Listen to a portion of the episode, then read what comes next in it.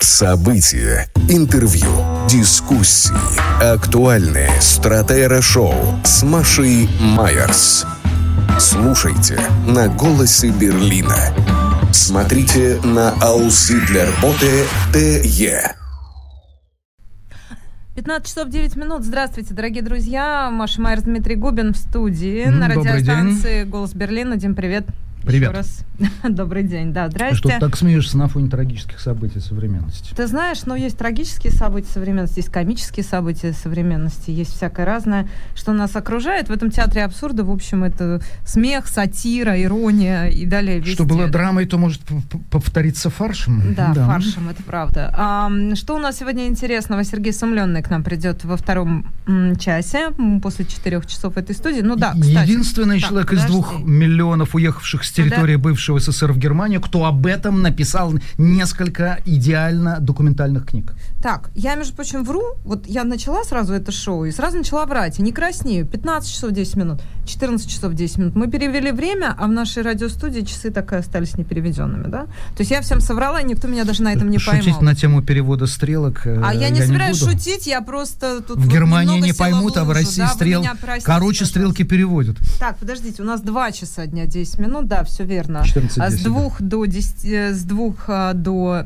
4 мы с вами встречаемся в нашем дневном стратера-шоу. А я прошу наших сотрудников, будьте так любезны, разберитесь с часами в студии, ладно? Чтобы не ставить меня а, в, в идиотское положение, прости господи. А, смотрите, значит, Сергей Сумленный у нас во втором части после трех. И м, еще с нами будет Андрей Сизов по телефону. Человек, который все знает про зерновую сделку, объяснит нам, что там а, происходит. Я напомню, что это события, которые возвращаются, э, э, разворачиваются Черноморском бассейне, соответственно, идут эти зерновозы, а, которые должны экспортировать зерно с территории Украины, хотя вот или с временно оккупированных территорий, да, А, соответственно, зерновая сделка после якобы была атака, да, когда ам, э, Якобы один из горели- дронов. да? Якобы, якобы, да, один из дронов по российской версии, выпущенный с одного из кораблей, вот с этих зерновозов, атаковал корабли Черноморского флота. Там был пожар, насколько я, я не поняла, были бы, может быть, пропустила официальные а, подтверждения Минобороны о том, какой именно корабль пострадал и что там случилось в бухтах э, черноморских, да, в крымских бухтах, в севастопольских. Но, тем не менее, после этого, значит, после этой атаки, которую Минобороны трактовала именно так, что якобы это вот к этому причастны те самые зерновозы, которые идут с территории Украины, зерновая сделка приостановлена, якобы, по, опять же, по официальным сообщениям. На самом деле, сегодня ночью под одним, по одним из источников турецкие зерновозы все-таки вышли с- из украинских портов с- или с 12 штук, или, я даже не знаю, как правильно изменяет говорить, память. а, с бывших, э, с, с украинских портов, находящихся на оккупированных территориях. Наверное, так будет. Маш, точно. здесь вопрос нужны специалистам, но я напомню, что это уже второе заявление о выходе из зерновой сделки. Первое последовало после того, как, опять же, предп- после взрыва на Крымском мосту, после того, как предположительно, по версии российской э, стороны, вот эта взрывчатка, заложенная в грузовик, она как раз переправлялась на кораблях, которые шли с грузом в зернах в рамках той самой зерновой сделки. Мы будем об этом говорить э, где-то через полчаса, наверное, чуть более подробно с Андреем Сизовым. А сейчас я тебе, ну, как, как ты меня спросил, почему я смеюсь. А, почему я смеюсь? Значит, объясняю. Ам, я м, прочитала об этом в телеграм-канале Шот. Не просто прочитала, а увидела э, э, присимпатичнейшее видео, а, на котором девушки, м, молодые девушки, э, ну, там, скажем так, на любителя, да, А, ну, вроде типа Ну, прости, не симпатичные понял, ну девушки. ладно, продолжай. Значит, они в толстовках. На этих толстовках нарисовано сердечко. Разноцветные толстовки, кофты такие. А, нарисовано сердечко, написано «Я люблю ПВО». Ну, можно, наверное, разное, в общем, любить в этой жизни. Но ПВО, наверное, любить тоже можно. В Белгороде появился новый тренд, якобы, как пишет Шот, жители заказывают себе толстовки с, и футболки с надписью «Я люблю ПВО».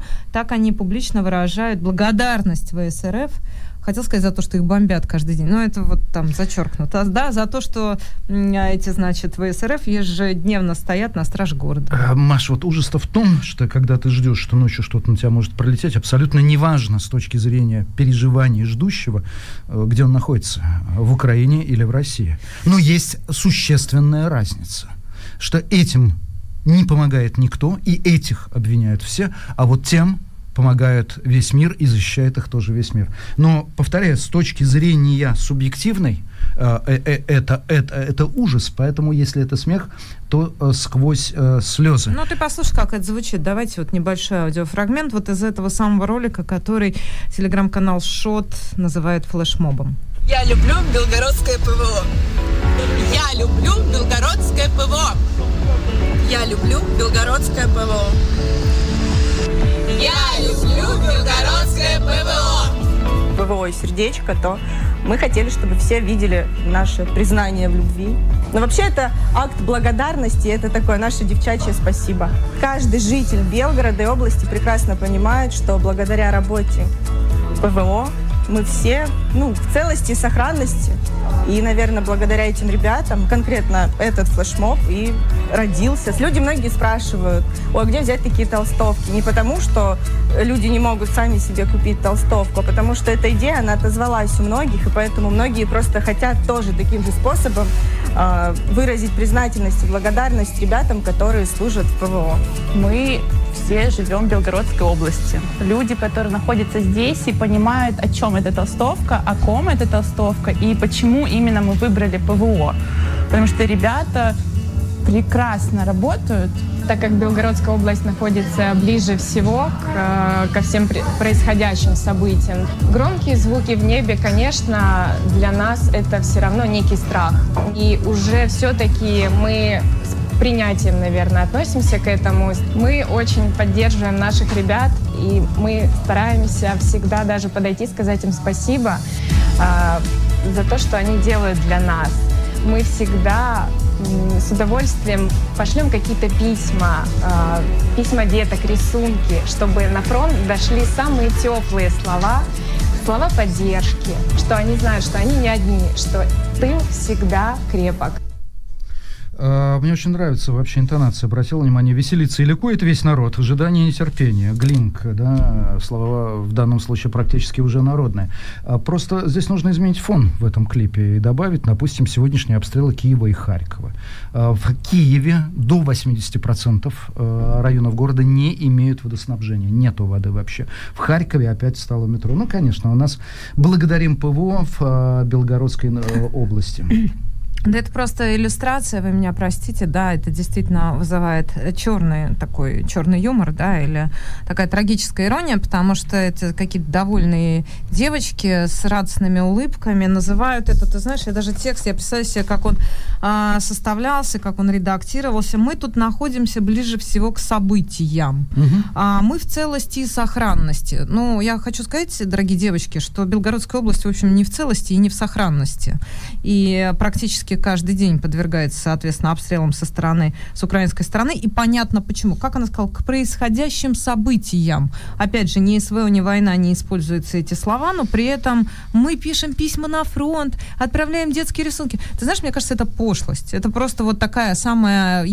Обычно, скажите мне, вот никогда не поверю в то, что это флешмоб, потому что флешмоб это обычно то, что произрастает, вот что называется, из соцсетей, да, от людей обычно идет, поэтому это всегда что-то смешное, яркое, яркое, актуальное и очень точно попадающее в интонацию. Самое. А это все вранье. А, вот от начала до конца. Маша, после того, это как пошлая, такая огосударствленная пошлость да. и вранье. Потому... От начала и до конца. И по видеоряду, и по толстовкам, и по интонациям, и по музычке. И постоянно вот, это, вот эти вбросы, которые происходят через соответствующие телеграм-каналы, они вызывают вот что называется, как песок на зубах скрипит. Вот а, именно по- поэтому потому я, что... знаешь, с, с удовольствием или безоново иллюстрирую те, тот информационный фон, в котором я отчасти нахожусь, да, это российский информационный поток, и который, вот я говорю, вот это работает вот так. Вы смотрите, наслаждайтесь, может быть, вы тоже любите Ты сегодня ПВО. говоришь большими периодами. Ты как Рейн в разливе. Нет, я просто говорю мере точки. Мозель. Я просто говорю до точки. Ты очень точно подметила то, что государство национализировало любые частные инициативы.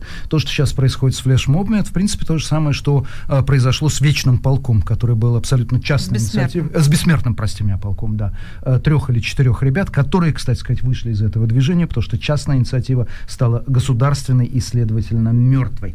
А к событиям Германии. Мы в Германии, напомню, если кто-то запамятовал, а в Берлине про это нетрудно запамятовать, э, сегодня день э, реформации, э, реформационстаг, потому что именно в такой день, в 1517 году, Лютер, да, и прибил, собственно, к дверям Виттенбергского храма свои самые знаменитые 95 тезисов, разослал их Египтом, и вот с тех пор это дата празднуется. Во всей Германии она праздновалась только один раз. 500-летие того самого дня. А так сегодня Берлин работает, а отдыхают у нас Бранденбург, Бремен, Гамбург, Мекленбург, Передняя Померания, Нижняя Саксония, Саксония, Саксония, Анхальт, Тюрингия, Шлезвиг, Гольштине. Это вот выходной день. А если еще учесть, кстати, меня сегодня разбудили в честь этого события э, в Баварии залпы петард и ракет. Почему Бавария это не празднует? Ну, это, это типичный брюкентаг, соединительный так, э, соединительный соединительный, так уже сказал, да, соединительный день завтрашним днем всех святых. Это если говорить о праздниках. А вообще, должен сказать, в Германии не до смеха, по крайней мере, тем, кто прочитал в это воскресенье свежий но номер Шпигеля. Он вышел с портретом Путина, который играет в карты. Карта закрыта от публики, но в зеркальных очках. Ядерный взрыв, который, видимо, изображен на картах, он как раз отзеркаливается. Дело в том, что это главный материал. Он называется а, «Путин шпильт миддеа бомба. Путин играет с бомбой. И а, под заголовком «Основан ли страх перед атомным ударом?». И вот в главном материале номера, в частности, публикованы расшифровки перехватов во время российских военных учений с подводной лодки, где говорится о трех военных целях в Германии. Итак, цель номер один, ну тут можно догадаться, американская авиабазе в Рамштайне – Цель номер два сложнее догадаться, это авиабаза Бюхель. И, наконец, цель номер три, Маша, она, вот мы внутри нее в самом центре. Mm-hmm. Это Берлин. И хотя это все предположительно, была это радиоигра, был реальный радиоперехват, услужливо подсунули, чтобы испугать, во время военных учений где в том числе рассматривается применение ядерного оружия, гражданское образование, каким является город Берлин, никогда не называется в числе военных целей по определению. Здесь все правила нарушены, и дальше можно только сидеть, э, читать шпигели, гадать, будет атомный удар по Берлину или не будет. Ну, нет, потому что пока это выглядит как э, легенда, да? Всегда же учения проводят по какой-то легенде. Э, не может быть гражданская цель объектом твоего собственного нападения. Не может быть город. Ты знаешь, как НАТО Ну, вообще? я бы не стала сейчас э, сильно сгущать краски. Но... А, я так, я не сгущаю краски, я рассказываю о том, о чем пишет Шпигель.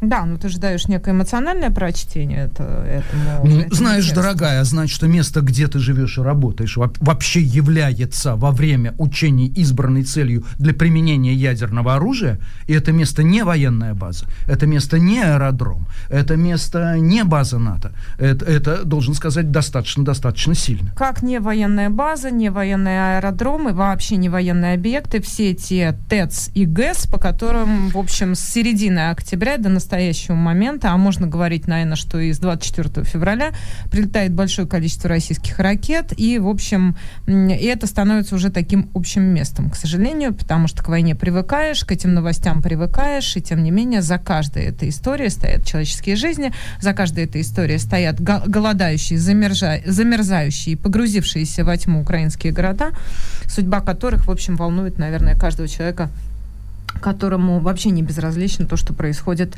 а, в реальности. Но я, насколько понимаю, что Германия еще живет, э, как это сказать, э, сохранение, бо- бо- больше озабочена судьбой динозавров, как мне показалось, когда я читала О, да. немецкую повестку. Я сейчас еще вернусь к грустным новостям, но э, наша с тобой любимая компания, это группа Let's, э, Let's Generation, последнее поколение, в которой, кстати, ходят представители разных поколений. Они, э, И все они последние, да.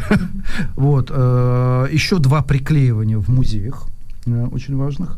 Э, приклеили они себя в музее естественной истории, по счастью, не к самому скелету динозавра, они приклеили себя всего лишь навсего к ограждению динозавра. Они не обрызгали, не облили его томатным супом? Э, нет, нет. Музей, музей Барберини, Потсдамский, где был облит Клод Мане картофельным пюре, он был закрыт на неделю после картофельного обливания Мане, он открылся сегодня. Э, то есть он открылся сегодня понедельник закрыт, а он откроется завтра завтра он объявил о своем открытии. Но вот две акции, которые прошли на выходных, это, повторяю, музей естественной истории э, приклеив, как это назвать, прикле... он, он, он, он клеил динозавра, как это сказать, в, в, в личных отношениях, он клеился, Склеил, где... склеил. Он, он склеил динозавра. Склеил динозавра. Он склеил динозавра. Главное, после этого ласты не склеить, попав в руки радостной толпы. А еще одна акция этой же группы это в старой национальной галерее, там пострадал клоун Тулус-Латрека, который, э, кото- он- она была за стеклом, эта картина, по счастью, ее облили какой-то жидкостью, и молодой человек, он то же самое приклеил э, к себе, э, приклеил себя к стене музея, которая была покрыта шелком, и там, кстати, материальный ущерб принесен.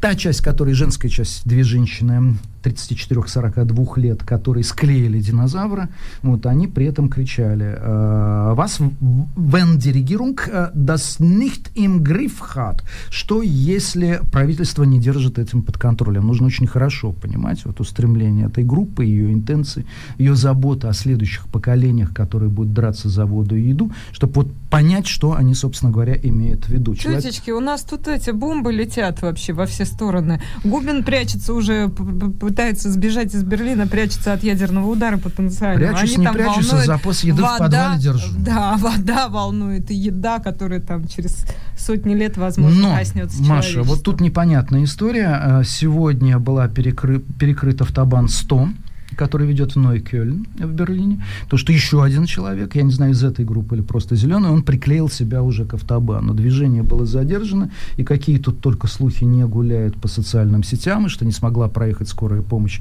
и там умер человек. Но когда себя приклеивают к дорогам, там может быть уже все. Э, Начиная от просто материального ущерба, когда люди опаздывают на свой рейс э, в аэропорт, выезжают или там на работу, или что-то еще, и заканчивая действительно, э, когда перекрыт проезд скорой Слушай, помощи. ну а как к этому, вот как, как к этому относиться? То есть я понимаю, что все те, вот понимаешь, меня что останавливает восприятие этих всех а, акций, да, которые иногда комичны, а иногда и трагичны, если информация вот о гибели человека в карете скорой помощи подтвердится. А, ведь а, что ты испытываешь? Раздражение, злость, а, попытки препятствовать этому, ну, как бы из-за неуместности, да, всей этой истории, какие-то приклеивания, какие-то поврежденные картины, перекрытые автобаны, пробки. Но ты же понимаешь, что ровно на это и расчет. И ты себя чувствуешь человеком, который поддается на провокации. Но сложно не поддаться на провокацию, если ты там, не знаю, 4 часа стоишь в пробке, или действительно в твоей машине там находится человек, которому срочно нужна помощь. Умирает он или рожает, там не имеет никакого значения. Но ровно же на это и расчет. Значит, эти люди, которые этим занимаются, они очень точно попадают в свою цель в и добиваются ровно того результата, который, которого они и хотят добиться. И здесь не будет раскаяния относительно, допустим, человека, действительно погибшего, умершего из-за неоказания неотложной медицинской помощи.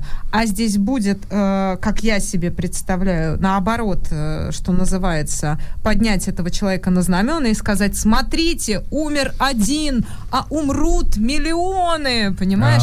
И все это с таким трагипафосом искусственного, опять же, пошиба, А, Маш, что, в общем, хот- не очень понятно, что с этим Хотя делать. Берлин, конечно, левацкий город. Это правда. То есть скорее левацкий, чем, чем правецкий, если сравнивать с Мюнхеном. Я должен сказать, что одно дело это наблюдать со стороны и один раз. А другое дело попасть в пробку и, и всерьез попасть, когда это происходит часто. Понимаешь, какая штука? У меня в Ровно этом на см- это расчет. Понимаешь, Павленский прибивал машинку к Красной площади, во-первых, не создавая никому проблем, кроме как себе и ФСО. Это раз. Во-вторых, он это проделывал только один раз. Потому что у пошлости нет другого определения, кроме как повтор. Самое выдающееся, самое протестное действие, превращаясь в ежедневно повторяемое, оно просто-напросто превращается в пошлость. И те, против кого борются, на самом деле отбрасывают свой отблеск на тех, кто с ними борется, и они становятся неотличимы. Это как Монна Лиза. Пока Монна Лиза одна и в Лувре это хорошо, но когда включишь утюг в розетку оттуда Монна Лиза, то любые сейчас варианты Монна Лиза, там люба- люб- любая репродукция, она превратилась в пошлость. То же самое с действиями, как, как мне кажется, действием, это моя частная э, точка зрения, происходит и с действиями группы э, «Последнее поколение». Пока это было один раз, это можно было рассматривать как крутость. Повторяю, это как Бреннер нарисовал в свое время знак доллара на картине Малевича в одном из музеев э, в Нидерландах. И сидел после этого, и штраф получил, и разбирался со своими там адвокатами, и судьями, и так далее, и так далее. Когда каждый превращается в Малевича, то утрачивается сам смысл акции. Вот в чем дело. И чем больше это будет происходить, тем больше это будет вызывать раздражение, и тем меньше людей будет обращать внимание на цели группы. Революционеры вызывают сочувствие и желание участвовать, в том числе и финансово. Вспомни там история Морозова и большевиков, допустим. До тех пор, пока они в меньшинстве. Православию российскому можно было сочувствовать до тех пор, пока оно было в меньшинстве и гонимо. Но как, когда исключение превращается не просто в правило, а в рутину, оно называет, начинает вызывать обратные чувства. Ну, очевидно, что здесь история про то, что, наверное, придумают что-нибудь новенькое, потому что цель этих акций как раз попадать в новостях и формулировать заголовки. И в этом смысле я не могу сказать, что это будет бесконечное повторение, хотя, наверное. Но вот сейчас такая форма тоже этого экологического активизма, сколько его было? Ты вспомни, когда штурмовали там платформы, был такой военизированный активист. Платформы, я имею в виду нефть перерабатывающий там в морях, помнишь, по-моему, корабль Гринписа или какой-то, какой-то из экологических организаций наиболее радикально настроенных, они там и такие методы использовали. Попадает это в новости, не попадает это в новости. Чем ярче заголовки, тем, в общем, лучше. Поэтому, конечно, их цель покреативнее еще что-нибудь придумать. Но вопрос в том, насколько это мешает твоей жизни и как бы сделать так, чтобы этого не было, а это есть. Вот как это вот свернуть так, чтобы этого не было? Ты можешь это признать всемирной пошлостью, там, и условно отбросить это там на обочину своего сознания. Но потом у тебя будет новое э, обновление, обновление, обновление, это все время будет присутствовать. И они тебе будут говорить, опомнитесь, опомнитесь, опомнитесь, вы вымрете как, зам... как динозавры, и всем вам Опомнитесь, это кричал один из героев Стругацкого, по-моему, в пикнике на обочине. Помнишь, там заходил в бар и требовал, что все, что с, ба- с зоны забрали сталкеры, mm-hmm. чтобы они немедленно на зону обратно э, несли. А, Причем он был сам бывшим сталкером, но его, как я помню, у Стругацких никто э, особенно не слушал. Кстати, еще одна вещь, если говорить о чтении, не только, конечно, должны были вдохновиться читатели Шпигеля, Высоколобые в эти выходные, но и читатели Бильда. Э, Бильда по воскресеньям, Бильд там Зонтак. Э, там публиковано очень большое интервью с новым послом Украины э, в Германии. Э, господина Мельника заменил Алексей Макеев. Но вот первое интервью, и, и понятно, почему заменил, потому что отношения, это сквозь зубы признают в Германии. Отношения Украины с Германией, благодаря в том числе и старанникам посла Мельника, очень сильно испорчены.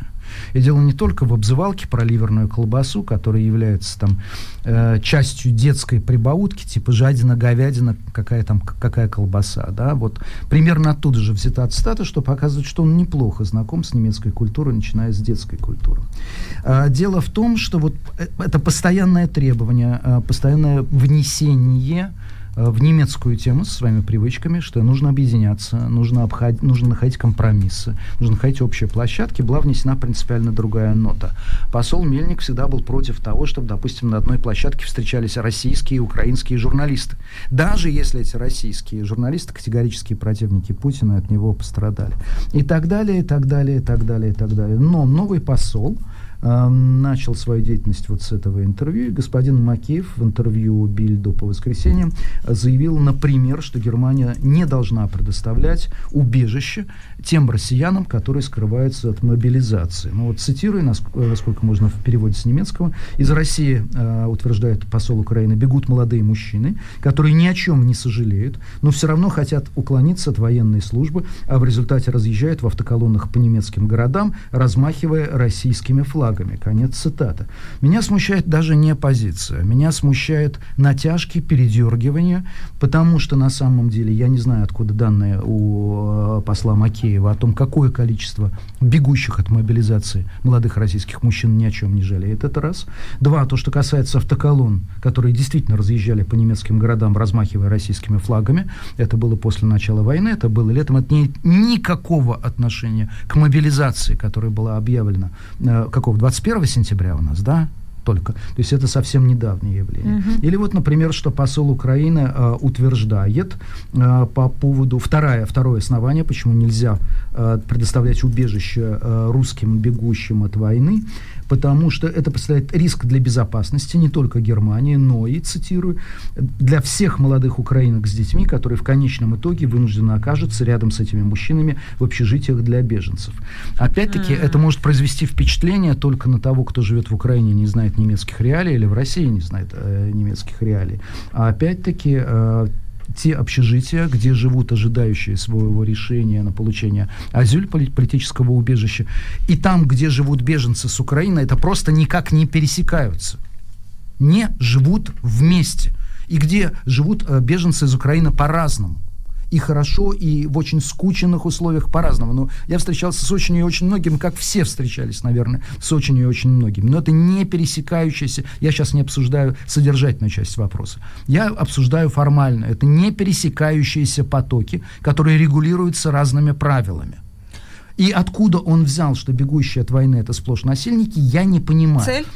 Как ты понимаешь? А, ну, то есть я был не хочу мельник, об этом, Маш, мель- говорить, нет, ну я как, знаю... Подожди, ну был мельник. Мельник был а, слишком яркий, слишком резкий, а, скажем так. Это стало м, работать против Украины, да? Да, Поменяли. Германии, да. И чего? А теперь не мельник, теперь цитирую знаменитое «Я не мельник, я ворон», а теперь ну, вот так. Ну и чего? И зачем? Ну, и вновь чем продолжается смысл? бой, традиция продолжается. Это значит, Украина в лице украинского Значит, лидера последовательная считает, позиция. да, считает, что именно такая политика дает свои результаты. Тогда что было мельника менять? Это- Формальность? М- Маш, э, я тоже пытаюсь это понять. И знаешь, я, наверное, позвоню своим знакомым людям в ближнем окру- окружении Зеленского и попрошу Ну, давай, давай порекомендовать... сайт Да, какой-нибудь. нет, Организуйте нам фамилию не буду называть. У нас очень сайт. хорошие отношения. А, неназванные источники. Неназванный источник в близком А. окружении президента Украины. Я обращусь, пожалуй, сегодня э, к нему и попрошу просто э, порекомендовать нескольких людей с Украины, которые нам могут объяснить, в том числе, и откуда берется такая позиция. Мы их пригласим с тобой в эфир. Ну, давай попробуем. Да, я хочу обратиться Маша, не к давай, а российским. давай попробуем. Не, давай попробуем. Давай пожалуйста, попробуем. Пожалуйста, да. Я только за. э, Потому лишь что для меня это звучит, для меня это звучит, допустим, да, тут есть определенная натяжка, СССР жертва агрессии, но это все равно, что, э, допустим, не принимать в СССР или запрещать в СССР книги антифашистов. Допустим, там всех трех манов. Если еще считать Клауса. А, допустим, запрещать э, Бертольда Брехта в Советском Союзе на том основании, что он немец. Неважно, что думает, или там запрещать, э, я, я, я не знаю, э, Виктора Клемперера, да, знаменитого филолога, который исследовал язык Третьего Рейха. Вот они немцы, и поэтому они должны быть запрещены в Советском Союзе, он жертва агрессии. Не, ну Звучит для меня по- так же. риторика понятна, Дим. Я просто думаю, Мне что... непонятно. Ну, нет, ну, ри- ну логика понятна, которую ты закладываешь. Моя этот- логика, да. Логика, этот- в этот, логика э, посла Украины мне лично. Слушай, давай пригласим эм, посла, но откажется, мы об этом скажем, придет э, ласково просима. А, к российским новостям, если не возражаешь. Да. В Петербурге открыли, в твоем родном и любимом Петербурге, открыли ЧВК «Вагнер-центр». Мы исследовали эту новость вдоль и поперек. А, мы смотрели видео и фото свидетельства того, что же там произошло на самом деле.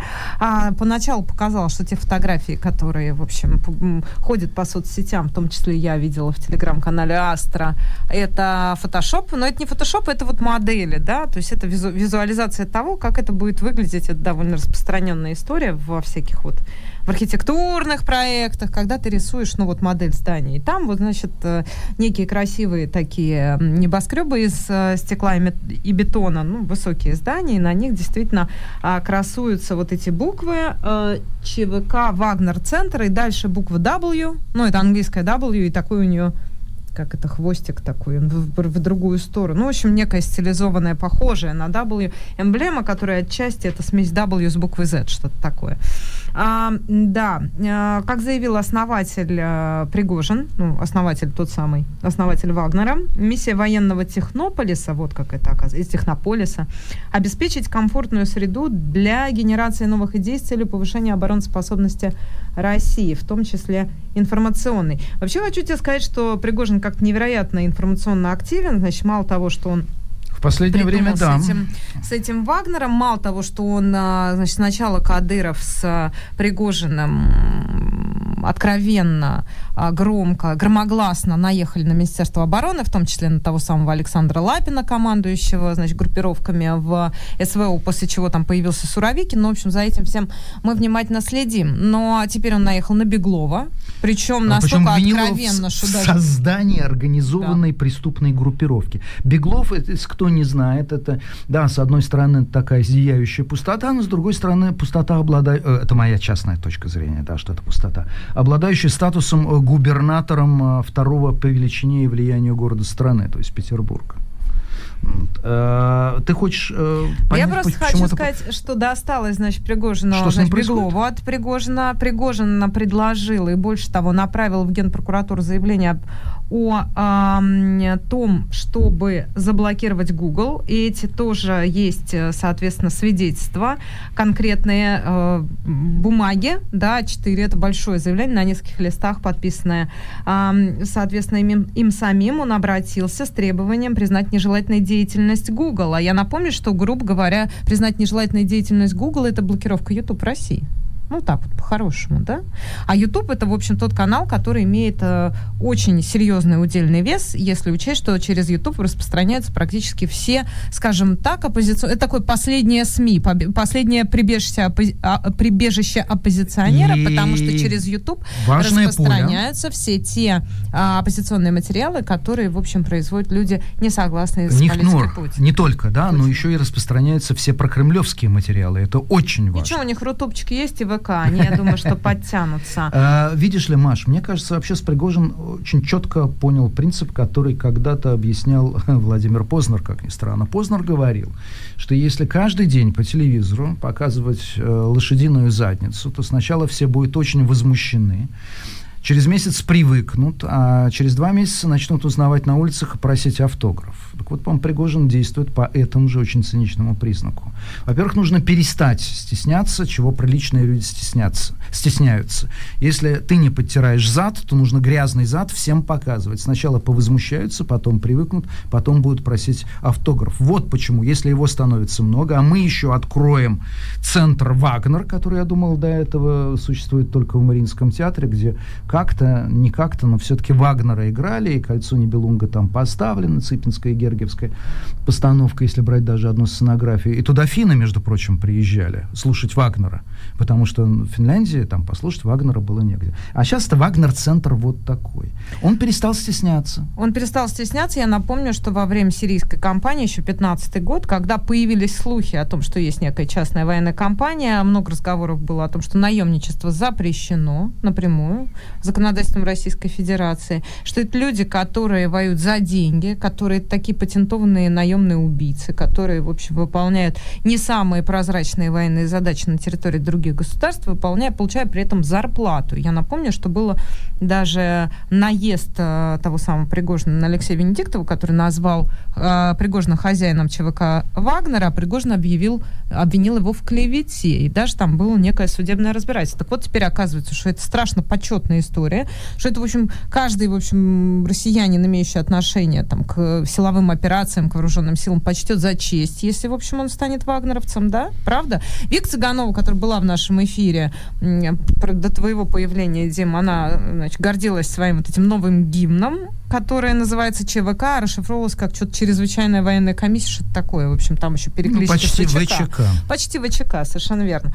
А, так вот, значит, и теперь это какие-то небоскреб, то есть это как-то почетно, правильно, это торжественно, это дор- дорого-богато, как говорят у нас, да, в общем, вот теперь это значит здание, центр ЧВК Вагнер. Что сделала Фонтанка? Она направила своего корреспондента, якобы инкогнито, якобы. Да, значит, сайт Фонтанка.ру, который вообще держится всегда в стороне от политики, они, ну, значит, нет, с началом нет, войны... Ну, конечно, нет. Ну, э, Никогда Фонтанка... Нет, ну, послушай. Я ну, фонтанку... Ну, никакой фонтан... ленты военной, в отличие от Росбалта, они не дают. Прости. Да причем здесь нет, но они не держатся в стороне от политики, потому что я фонтанку использовала огромное, ну, как один из источников информации, всегда они освещают и политическую, и экономическую жизнь и так далее. И с военной, с началом военной кампании, с началом войны, с началом СВО, как говорят российские власти, в общем, Фонтанка отрабатывает все темы, а то, что делает или не делает ленту, это уже решение главного редактора. Так э, вот, они направили туда корреспондента, девушка пришла, походила. Что она там увидела? Она увидела большую стройку,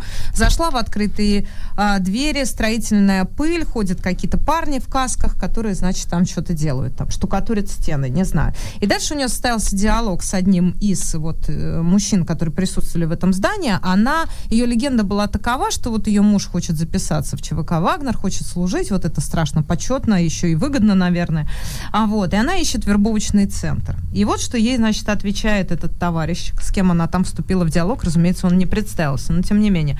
У нас тут никакого вербовочного пункта не будет. Откроемся 4 ноября. У нас тут будет культурный центр для граждан патриотически настроенных, тех, кто хочет оказать помощь своей стране. Не вербовочный центр, этого, это вашему мужу надо в интернете посмотреть, там все телефоны есть. А у нас тут будет проектная работа, как дворец творчества пионеров, но для взрослых. Значит, оказывается, вагнеровцы это как пионеры, но для взрослых, понимаешь? Понимаю. Что ж тут, не понять? Это называется «приходи, как стемнеет на сеновал». Так уж и вы приходите, да? В сухом остатке что мы имеем? Мы имеем а, если действительно представьте, вообще Путин, он же э, мастер балансов, да, разделяя властвуй, это главный принцип современной российской власти, который используется нынешним правительством последние 20 с лишним лет. И в этом смысле мы видим, э, в общем, довольно с- спокойную, сдержанную реакцию Пескова, ну, якобы вербализирующего, да, некие кремлевские тренды, спокойную и сдержанную реакцию на вот эти вот выпады Кадырова, спокойную, сдержанную реакцию на выпады Пригожина. И сейчас мы с интересом будем наблюдать за тем, как это будет отыгрываться, потому что вся российская политика это всегда так, то есть есть особенно, значит, особенное рвение проявляют там я- ястребино настроенная часть элит, которые говорят, а давайте вот это, а давайте вот так, а сейчас мы еще Google закроем, а YouTube заблокируем, а сейчас мы этих уберем, этих приберем, это, и наведем тут свои порядки. Выходит Путин, Песков говорит традиционно, Кремль не комментирует это к Минобороны, или это там к пресс-службе Конкорд, например. Это частная а потом, компания, мы не комментируем Мы не комментируем, мы не имеем ничего общего с этим. А потом выходит, например, Путин и говорит, не, не, ну что ж вы так, ну что, ну не, ну давайте, ну что, ну что за, ну перегибы на местах, понимаешь, все это знакомое. Да нет, ну давайте, пан, вот это тут не надо, вот тут, я понимаю, Рамзан Ахмадович, он на сложной работе, ну, эмоционально, ну чуть-чуть там это, мы тут, поймем, ты, ты, ты, ты понимаешь? И все вроде как бы, и все как бы вроде бы ровно, а на самом деле история-то уже на два шага ближе, и ровно вот наш, на два шага дальше, да, проходит в том агрессивно-ястребином направлении, который транслируют вот такие особо рьяные представители нынешнего режима. Поэтому я бы не относилась к этому просто как, знаешь, там что-то взбла- взболт- взболтнул, лишнего и дальше пошел. Мы будем за этим внимательно следить, и я думаю, что и история про эм, и история про Google, и история про YouTube, это что называется те звоночки, которые те цветочки, которые очень скоро превратятся в яд. Да, Владимир Владимирович вообще агент, это, прости меня, энтропия. Он позволил всегда легче разрушаться, чем создавать что-то. И вот он позволяет людям, позволяет людям стыдиться, он заставляет людей стыдиться того, чего следует гордиться, и позволяет гордиться тем, чего следует стыдиться. Слушай, меняем тему, все, Пригожина много чести на сегодня меняем тему, и с нами по э, телефону, да, по WhatsApp на прямой связи директор аналитического центра в Совы.ком Андрей Сизов. Андрей, здравствуйте. Добрый день. Да, спасибо. Андрей, нам сказали, что вы человек, который знает про зерно все, что вы можете даже предсказать цену на Бретсон в любой торговой сети Германии через два года. Если так, Скажите, пожалуйста, вот то, что сейчас происходит с зерном, выход России из зерновой сделки, корректно ли это называть еще одним оружием, еще одним инструментом в той гибридной и далеко выходящей за пределы России войне, которую сегодня ведет Владимир Путин? Возможно, но это не моя область экспертизы. Вы как раз меня аттестовали как специалиста по зерну, по ценному зерну, а спрашиваете про гибридную войну Владимира Путина. Это не совсем ко мне. То, что цены вырастут, и уже они, строго говоря, выросли, что мы видим с вчерашней э, ночи, когда открылась Чикаго, это основная биржа в мире, где торгуется зерно, это так.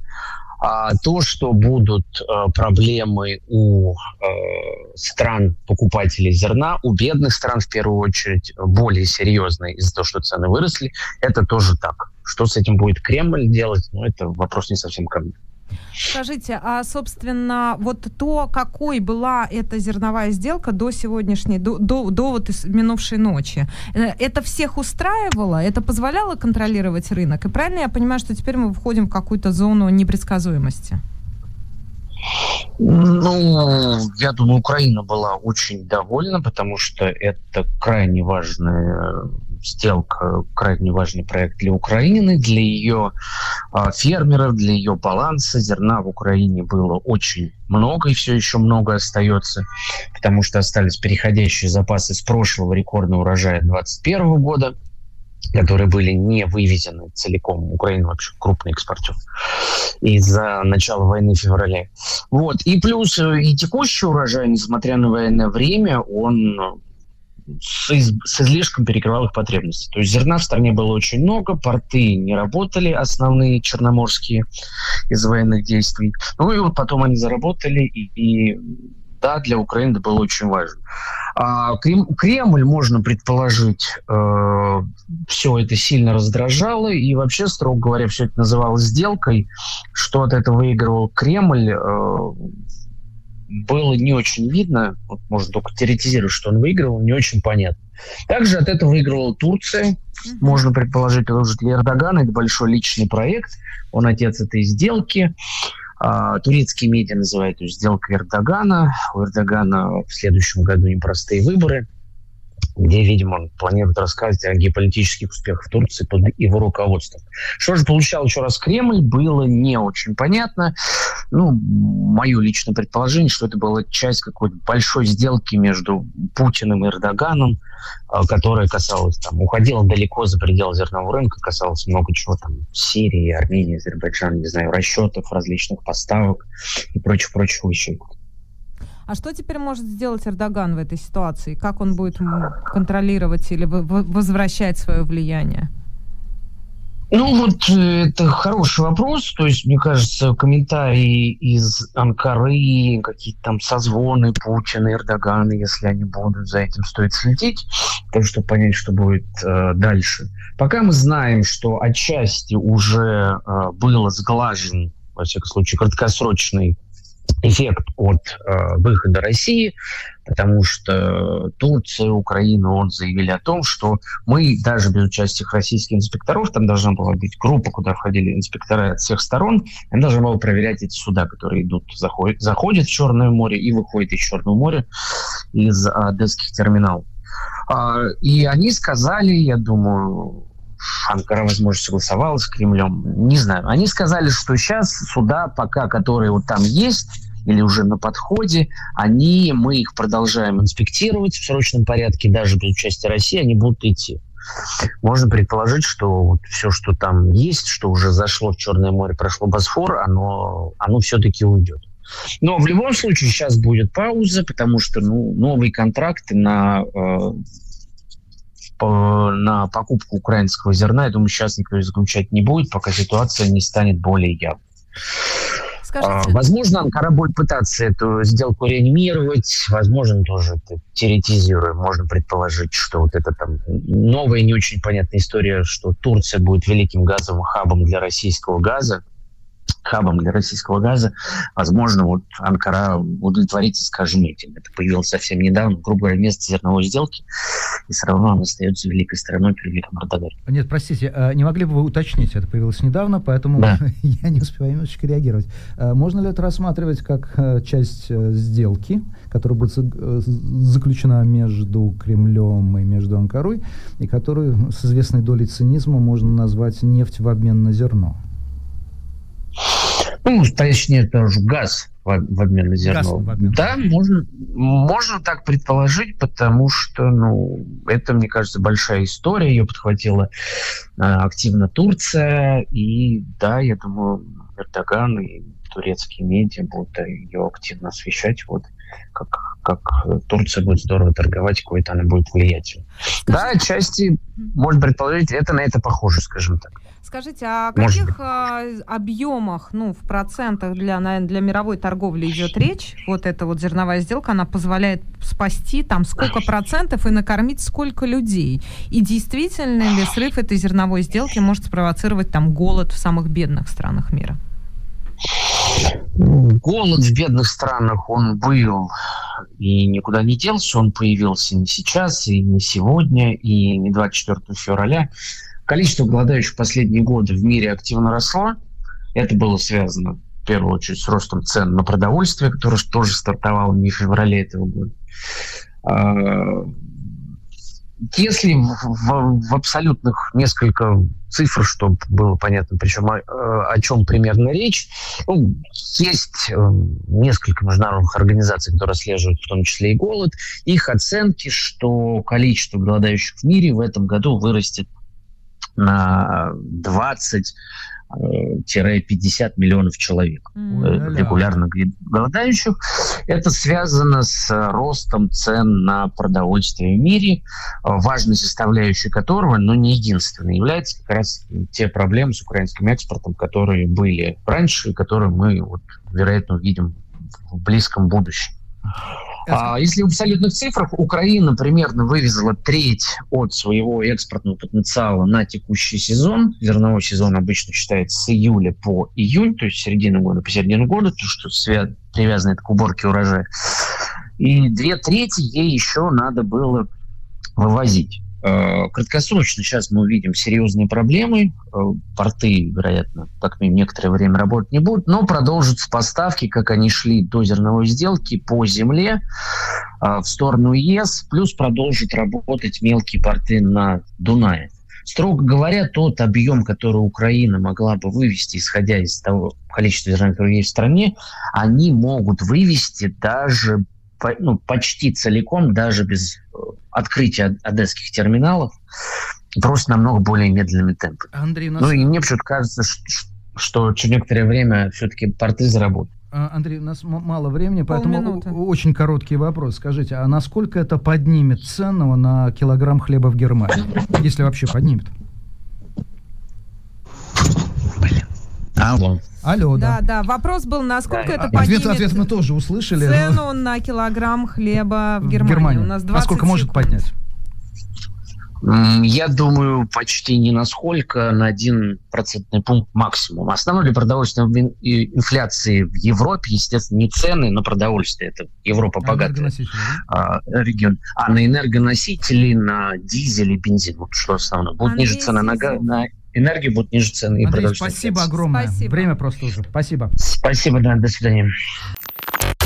События, интервью, дискуссии, актуальные стратера-шоу с Машей Майерс.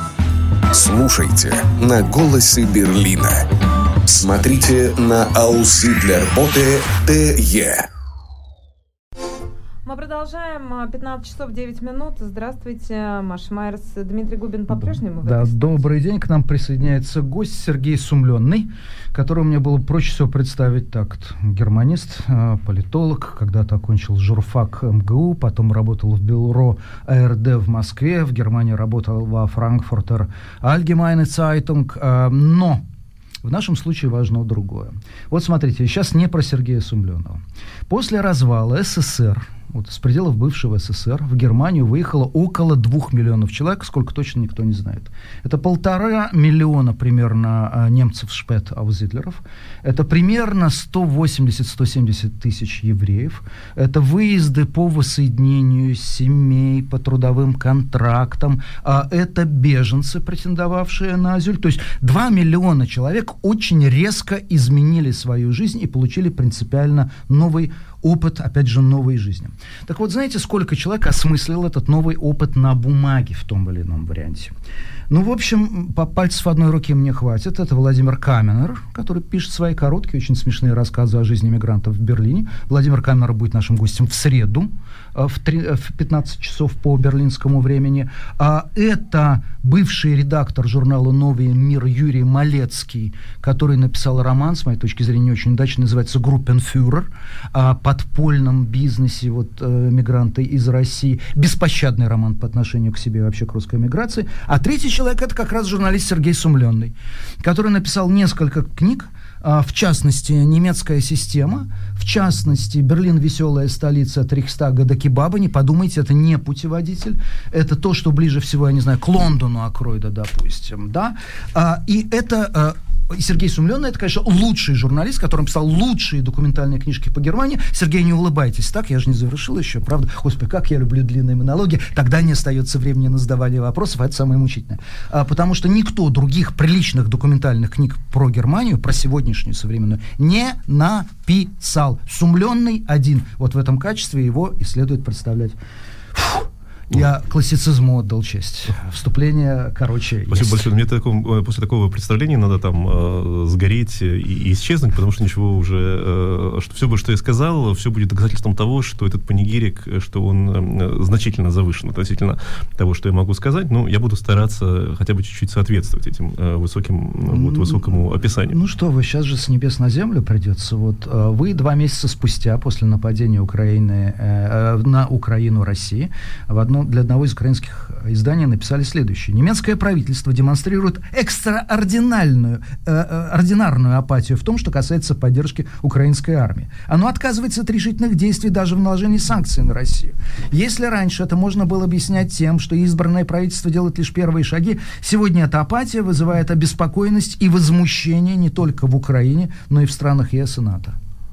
Ну, так оно все и было, если мы вспомним. То есть сейчас там, да, Киев прикрыт э, немецкой системой ПВО АРСТ, которая вот единственная была поставлена. Ну, единственное не потому, что э, есть другие, которых не поставили, потому что ее только одну пока произвели.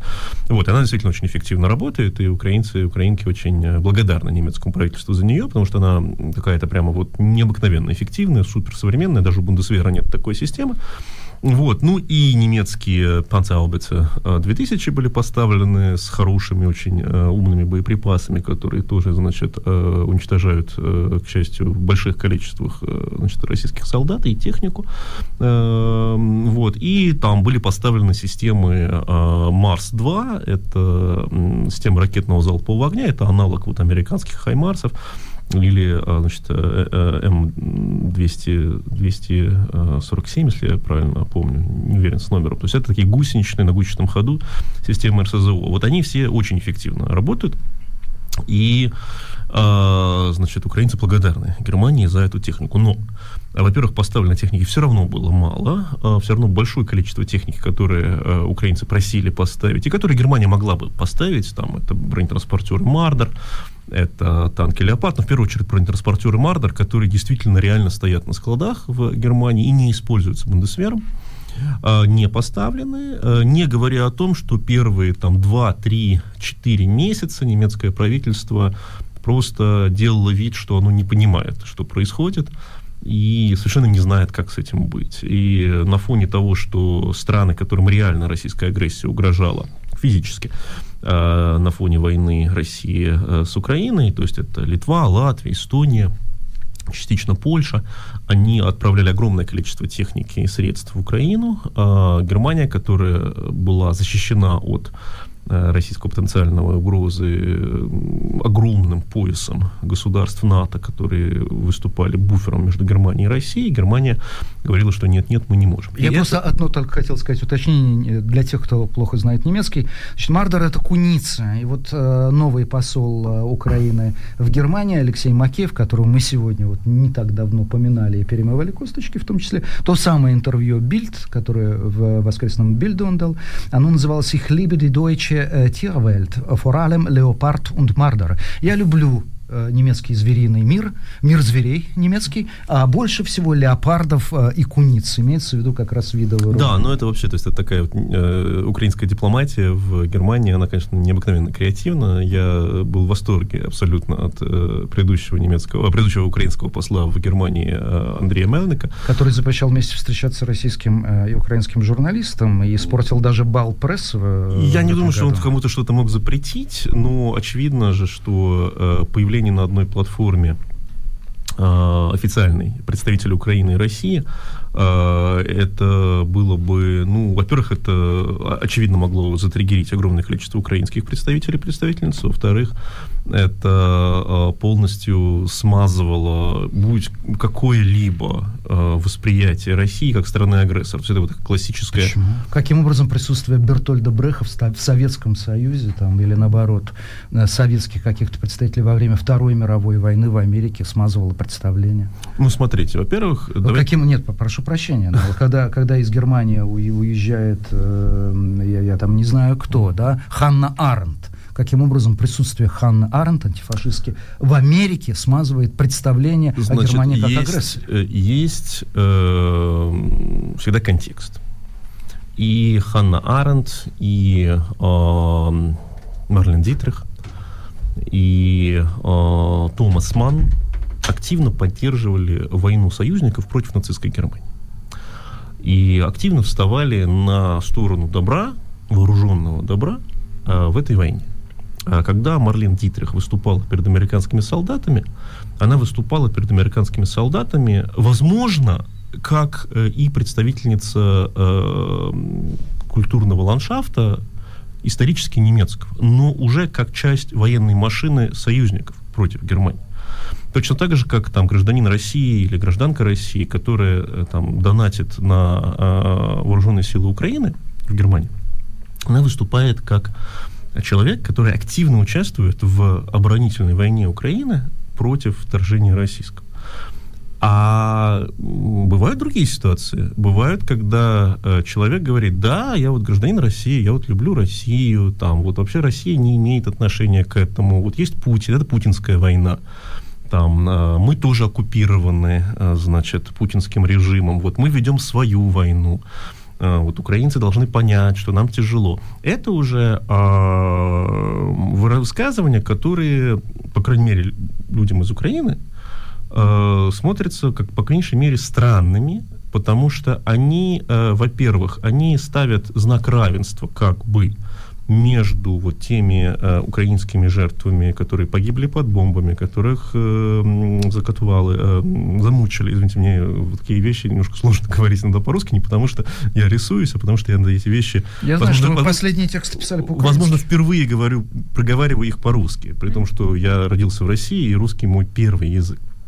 Вот, А, значит, оно ставит какой-то знак равенства между теми, кому там, я не знаю, э, кому грозит помещение в обезьянник, и действительно, да, там, возможно, долго- долгий срок, возможно, пытки, возможно, изнасилование, возможно, еще что-то, но в совершенно другом масштабе вероятности, нежели украинцы, украинки, которых уже на данный момент э, россияне, не Путин, не Шойгу, не Медведев, не там кто-то, а десятки и сотни тысяч российских солдат убили в Украине. Мариуполь был городом с 400 тысячами э, людей населения. Из них э, около 150 тысяч погибло, около 200 тысяч э, депортировано. А, Россия официально признала, что депортировано до 300 тысяч украинских детей, вырваны из э, их семей, а, привезены в Россию, тайно усыновлены для того, чтобы стереть их идентичность. Около 600 тысяч гражданских украинских э, депортировано из Украины, из оккупированных территорий в Россию производится уничтожение российской, э, российскими войсками украинской культуры, украинских культурных ценностей. Там э, вплоть до того, что ну, э, изымаются книги из библиотек, уничтожается музей, похищаются культурные ценности, э, уничтожаются церкви, синагоги, кладбища. А дирижера филармонии Херсонской застрелили за то, что он отказался организовывать концерт российским оккупантам. И в Берлинской филармонии будет И э, если- вечер, кстати, сказать, где будет его И поминать. понимаете, если в этой ситуации, э, разумеется, что есть ситуации, когда у вас российский паспорт, у меня у самого был российский паспорт. И это не то, от чего вы можете вот так прям сразу отказаться. Вам нужно пройти долгий юридический процесс, Минимум который иногда длится годами. да. Да. Э, Но есть и другое. Есть, когда человек говорит, а я не хочу отказываться от российского гражданства, потому что это часть моей идентичности, потому что Россия великая страна, Россия великая культура, и я вообще над политикой. Когда мы, понимаете, когда вот мы было, например, в Оснобрюке, где-то в апреле, если я не ошибаюсь, был концерт, когда э, скрипач, который ис- исторически из России, ну, он ребенком еще жил в э, Швейцарии, по-моему, и так в Европе, и, и- и вырастал как скрипач. И вот он хочет, э, значит, организовать концерт, на котором вот он готов играть, он говорит, что я вообще-то над политикой, я, у меня нет никакой позиции, поэтому я не хочу говорить о войне. Вот, ну вот я буду играть э, произведения, в том числе украинских, значит, композиторов, и таким образом скажу, что вот я против войны. Это глубоко лживая, глубоко, э, глубоко пропутинская в целом позиция. Потому что э, нельзя быть над войной, когда идет такая война. Нельзя говорить, что я не хочу об этом говорить. Нельзя говорить, что вот я к этому не имею отношения. То есть одно дело, когда российский скрипач говорит, я выступаю с российской э, или там, не знаю, с украинской или с любой другой музыкой, и сборы от этого концерта идут на э, поддержку э, вооруженных сил Украины, на покупку техники и так далее, чтобы защитить украинское гражданское население.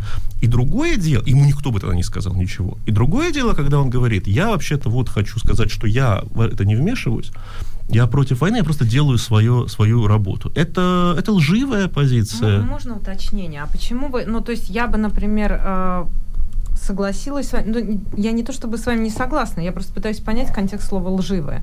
Она инфантильная. То есть он может быть человеком, который действительно, что называется, еще не дорос до того понимания, которым обладаете вы, работая в Украине, понимая изнутри эту страну, да? Почему она, она может быть инфантильной, но почему она лживая? Почему вы думаете, что он лжет?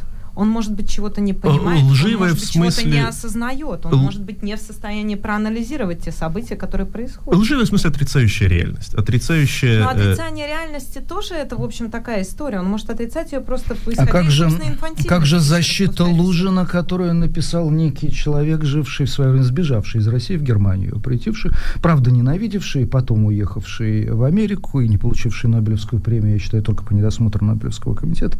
Как же быть с этим, с безумным шахматистом, главным героем, который вообще живет в другом мире? Ну, я бы не хотел обсуждать литературных героев, э, тем более написанных, э, значит, э, сто лет назад. Что касается лживости позиции. Значит, если человек чего-то не понимает, то ему стоит заняться вопросом до того, как э, делать какой-то большой концерт и так далее.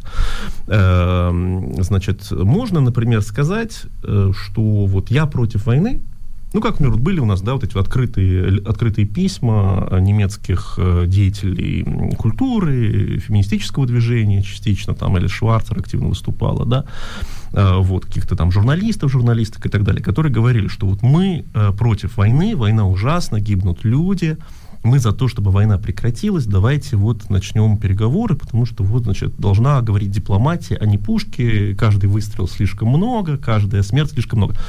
И э, это тоже лживая позиция, э, потому что э, они могут прекрасно в это верить, но позиция лживая, потому что она исходит из абсолютно не соответствующего реальности убеждения, что если мы попросим э, жертву нападения не сопротивляться, причем мы в этом конфликте как бы и не участвуем, мы там стоим где-то на безопасной территории Германии, мы говорим, вот как вот эта вот жертва слишком громко кричит и слишком там активно бьется, давайте мы попросим ее притихнуть для того, чтобы не было вот этого всего неприятного, и будет мир. Нет, это не мир. А, Мир — это не отсутствие боевых действий. Мир — это устойчивое соблюдение прав человека.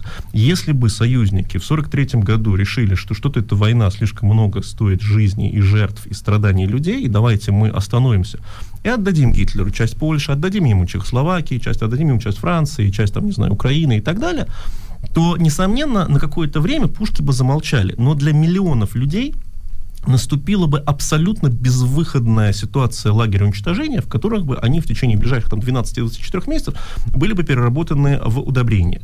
И это не мир. Согласилась. Во-первых, давайте вернемся, как вы сами предложили, из 20 века в 21, будь то защита Лужина или 43 год. А я только хотела вам возразить в том смысле, что переговоры были, как вы помните. Да. Весной. И Абрамович, И которого там Абрамович, и Вполне травили. себе украинская сторона. Кто там, я сейчас уже не сум, Подоляк был, да, с украинской стороны или кто? С украинской. С украинской, да. Ну, не с украинской, с украинской. С украинской? Да. Я что, неправильно Вы говорю? сказали с украинской, это С неправильно, с украинской. Ой, слушайте, не, я, вы знаете, я, вы меня простите, но у меня есть одна очень простая позиция, которая всегда своена. Пока я говорю по-русски, я могу По-русски говорить правильно соответственно- украинский. Украинский, я так Да, и да, сказала. да, да. Вот, поэтому я говорю на Украине, и, как В бы Украине. я этот, ну, я говорю на Нет, нет, нет, Украине. нет, Без что я- ошибки я русской речи не Нет. терплю. Сергей, Нет, ну, нет, в Украине. давайте э, мы как бы на этом остановимся. Нет, смотрите, мы- я смотрите, мы- мы- мы, говорить, значит, в в я русском прошу языке, прощения, да. у меня филологическое У меня тоже образование, филологическое тот же самый образование. журфак МГУ, и я, в общем, говорю в соответствии Смотрите, с давайте, давайте, давайте Давайте немножко... к переговорам. Три да? филолога собрались, а сейчас Ну, драться. вы Смотрите. меня- Вы меня не убедите, мы Да я не собираюсь вас убеждать. Ну, Э, Это, это, э, вот это вот то, что вы сейчас вот пытаетесь здесь, э, значит, рассказать, что вот по-русски якобы Ну, правильно говорю так. но я не Вы говорите ошибочно, точно так же, как мы Я не, не употребляем. Так, мы ребята, точно так же, как мы не, секунду, я вас не слышу двоих разом. точно так же, как мы не употребляем Ну, просто э, слова, мной э, значит, на, на- наименование, например, евреев, э, мы не употребляем, значит, слово на букву Ж, которое использовал Пушкин. Мы не употребляем в отношении, например, э, темнокожих людей э, слово на букву Н, которое употребляло огромное количество писателей, там, я не знаю, и Но Маяковский, и вы так же далее. будете цитировать Маяковского без купюр? Или вы не А, если я буду цитировать Маяковского, то я еще подумаю, как я это сделал. Но я не буду употреблять это в активной речи. Вот, э, значит, относительно в на Украине. Э, Литературная русская традиция, э, она имеет оба варианта, начиная как минимум с начала 19 века. Сергей, ну это не ко мне просто И разговор. нет, это к вам. Не Потому что вы сейчас показываете, вы сейчас показываете российскую спросила имперскую. вас про переговоры. Ну хорошо, Вы сейчас показываете российскую имперскую А, а. позицию. Хорошо, Если я- вы не можете говорить спокойно об этом, а мы, мож- мы можем об этом мне спокойно говорить. То- а слово Вы писать с одной «н» это... без- ну, Тоже имперская Да, позиция. это имперская позиция, да. Да Ну, нет, хорошо. это позиция фонетики русского Ну, языка, где давайте- двойное «н» на давайте конце. вот Губин будет имперцем, я тоже буду имперцем, а мы Нет, Маш, Маш, Маш, Маш, погоди, погоди, погоди. Ребят, Вот вы мне хотите- кажется, вы мы- хотите мы ушли говорить- в культуру обиды. Не, не, не, нет, нет, нет, не культура обиды. Вы хотите говорить о сложных политических процессах, которые затрагивают а, самую кровавую войну 20 века в Европе после Второй мировой, 21 века после Второй мировой, э, не эм, сделав сначала простой шаг э, оформления карты наших ценностей. Вот карта ценностей... Ну, это ложная ценность. Нет, это не ценность, э, ценность антиколониализма, ценность признания российской, российской имперской э, вины, она не, э, она не ложная, А она если базовая. я вам буду отдельно про фонетику, отдельно про вину, вы что со мной сделаете? А вы не конкретно? можете это делать, это, Я это могу? снова лживо. Ну, хорошо. Это снова лживо, потому что вы не можете, например, говорить про там, права женщин, а одновременно утверждая, что, например, там можно э, там, использовать там, слова, там, типа, не знаю, там, ну что ты как баба. Вы знаете, а, Вот. очень люблю это выражение. Но я не удивлен. даже- я вам, ну, пожалуйста, я, вы меня сейчас не то чтобы сильно там прижали к коллеги, стене. э, коллеги-филологи. Вот, по поводу, по поводу Можно переговоров. третий филолог По поводу к, к теме разговора. По поводу, по поводу переговоров. Дим, мы уже Значит, а, по поводу переговоров. Ну вот, по поводу переговоров. А, значит, в начале нападения России на Украину, а, и в начале вот этой вот российской на войны, Украину или в ну, ну, вы нападаете на кого-то, вы Ага. напали на Германию, на Советский Союз, на там Еще Японию. одна подобная реплика, и мы с тобой Вот. будем А, разбираться. Не, знаете, у вас сейчас такая как бы реакция, как, знаете, вот у, у- у подростков, которые прочитали слово «аналы истории» и начали, значит, громко хихикать. Но это не вот. так, это Сергей, так. это не А, так. значит, ам, в, начале этой, в начале этого нападения а, на а, правительство Зеленского оказывалось э, невероятное воздействие, э, просто прямое политическое, давление со стороны э, некоторых западных стран, Каких именно? ну, Германии, например, Так. вот, которые требовали от него срочно начать переговоры, потому что, ну, надо же договориться, надо же договориться. И, разумеется, если бы Зеленский э, отказался от этого, то э, вопрос поставок, например, вооружения, он э, подвис бы в воздухе, очевидно. Потому что если мы вспомним там март, апрель, когда российские войска стояли просто на территории артиллерийского обстрела Киева, и совершенно было непонятно, что будет с Черниговской областью, что будет с Сумской областью, возьмут ли э, россияне Харьков, например. Вот, а то э, вставать в позу и говорить, вот мы будем воевать до победного конца никаких переговоров с э, путинским режимом, было бы по меньшей мере э, ну, неразумно. И, разумеется, эти все переговоры, они были призваны в том числе, как мне кажется, показать э, Западу, что а, э, Украина не э, занимает какую-то такую абсолютно вот неконструктивную позицию. Украина готова говорить даже когда российские бомбы взрываются в домах э, украинцев и, значит, убивают их. Э, и это, собственно, Россия, которая не хочет э, закончить эту войну, а хочет продолжать ее. И как вы помните, эти переговоры закончились в результате ничем, потому что Россия там выставляла абсолютно безумные какие-то условия, которые, требования, которые менялись каждый, э, там, каждую встречу, плюс потом там были эти какие-то странные там отравления и так далее, и все это заглохло само собой. Но то, что Украина участвовала в них, не значит, что э, Украина была счастлива это делать, и не значит, что Украина считала, что таким образом можно достичь мира. Украина просто видела слабость и непоследовательность западной позиции и оказалась единственным взрослым в комнате, который, э, значит, вот продемонстрировал э, абсолютно инфантильной западной позиции, что эта вот мечта о переговорах э, с Путиным, она, она эфемерна. И это было продемонстрировано. Э, Сергей, ну, можно да, один вопрос пожалуйста. не филологический?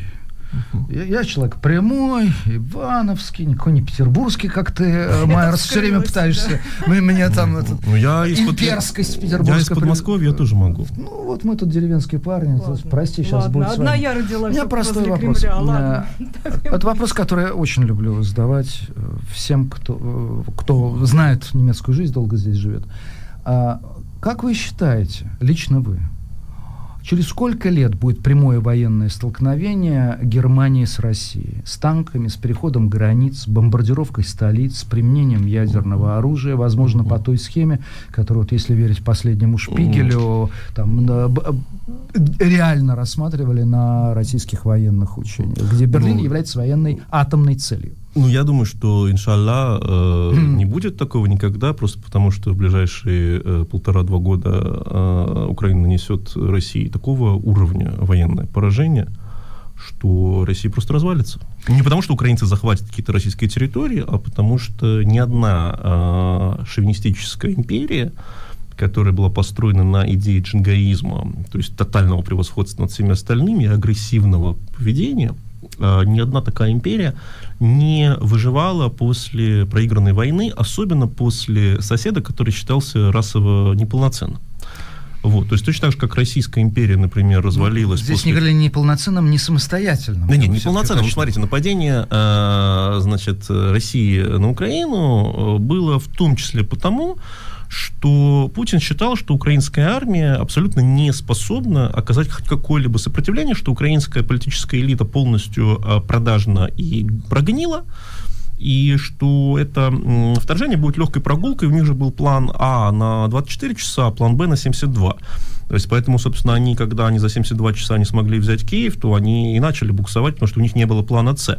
Кстати, это же колониальное абсолютно такое российское представление о, значит, неспособных ни на что украинцах и украинках. Оно было и в Германии. Если мы помним, то вот э, посол Андрей Мельник, он рассказывал, как э, он встречался с Христианом Линнером, главой свободных демократов в первый день войны, и тот ему вот прямо сказал, а Линдер никогда не отрицал этого, кстати, что для меня главное доказательство того, что это так все и было, а, что вот, ну что мы вам будем помогать, через 72 часа Украины не будет, а вам надо просто привыкать э, жить в новой реальности. То есть никто не ожидал, что Украина справится, в лучшем случае, там, американские, например, военные эксперты за месяцы до войны, они предлагали украинцам готовиться к партизанской войне, там, минировать трупы собак и так э, далее. Что там тоже, типа, 96 часов э, Да, то есть, как бы, ну, то есть, они считали, что вот э, Украина рассыплется точно так же, как рассыпалась афганская армия перед Талибаном, а поскольку Россия далеко не Талибан, то, значит, вот ожидать, что украинская армия сможет оказывать сопротивление, значит, глупо.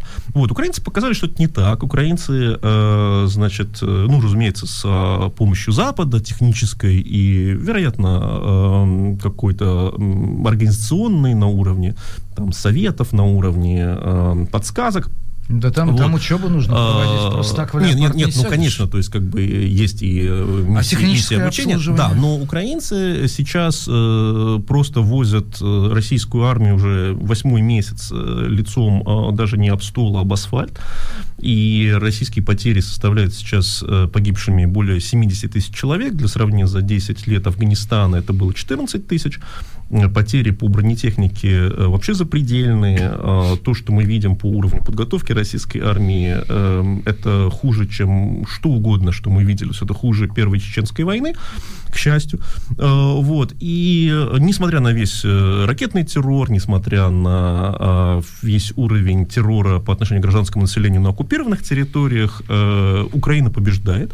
Ну, Украина реально побеждает на конвенциальном, конвенциональном театре военных Одну действий. секундочку. До начала войны э, сколько было аннексировано процентов территории Украины? 6, 8? Около 7%. Около семи. если- Да, сейчас около Сейчас 20. 20. Да, да, Сейчас да, 20. То есть Но, как-то побеждает э, да, ну, смотрите, ну, э, эти 20% были захвачены в течение первых вот этих вот э, часов войны. Э, Это был и только на юге.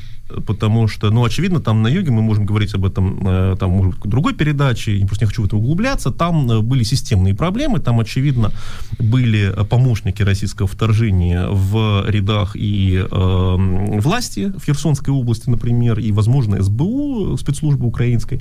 То есть там россияне активно инвестировали в покупку предателей, и, и эта э, инвестиция окупилась. Что касается всего остального, но даже там сейчас россияне контролируют гораздо меньше территорий, чем они контролировали в начале. Там из Николаевской области их выбили. Там по Херсону, там все для россиян выглядит очень э, плохо. И мы видим, как они вывозят массово и население, и технику, и все, там, все что они могут снять, открутить, они все вывозят. Очевидно, они Херсон не а, ожидают, что они будут держать. Из э, северных всех регионов Украины россиян выбили еще полгода назад. По Харькову ничего там хорошего у них нет, по Сумам для россиян ничего хорошего нет.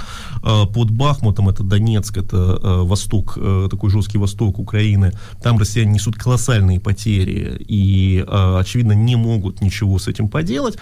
А, То есть территория, которую россияне контролируют э, относительно там пика в начале марта этого года, сократилась ну раза в полтора и сокращается дальше. Вот, Россия, э, значит, россияне вынуждены смириться с тем, что удары наносятся по святая святых э, и, значит, их армии. Это э, корабли в бухте Севастополя, это авиабазы в Крыму, там Саки, например, да, вот как был месяц назад. И я ожидаю, например, что Украина будет массово наносить удары по российской э, технике и военным базам и на территории, суверенной территории России, то есть не в оккупированном Крыму, который, Укра... который значит, Россия говорит, что это якобы их, что, разумеется, никто не признает, а по суверенно признанной Хорошо, территории. тогда у меня к вам два вопроса. Путин применяет в ответ, говоря, что вот на нас напали, вот наша военная доктрина, которая позволяет в случае прямого, в том числе не ядерного нападения, применять ядерное оружие. Он его применяет. Допустим, тактическое, хотя тактическое, насколько я по- могу понять, отличается не мощностью заряда, а скорее радиусом посыла этого заряда. А, два вопроса. Первый, что будет делать после этого Украина? Второй, что будет делать после этого Германия? А что будет делать Германия, вообще никого не интересует. Ну, Германия, меня Германия, Германия в этой живу. войне э, выступает даже не второразрядным, а третьеразрядным игроком, который всегда, значит, пристраивается в фарватер лидеров э, с некоторым запозданием. А лидеры кто? США? А, США, Великобритания, Польша, страны Балтии, Украина.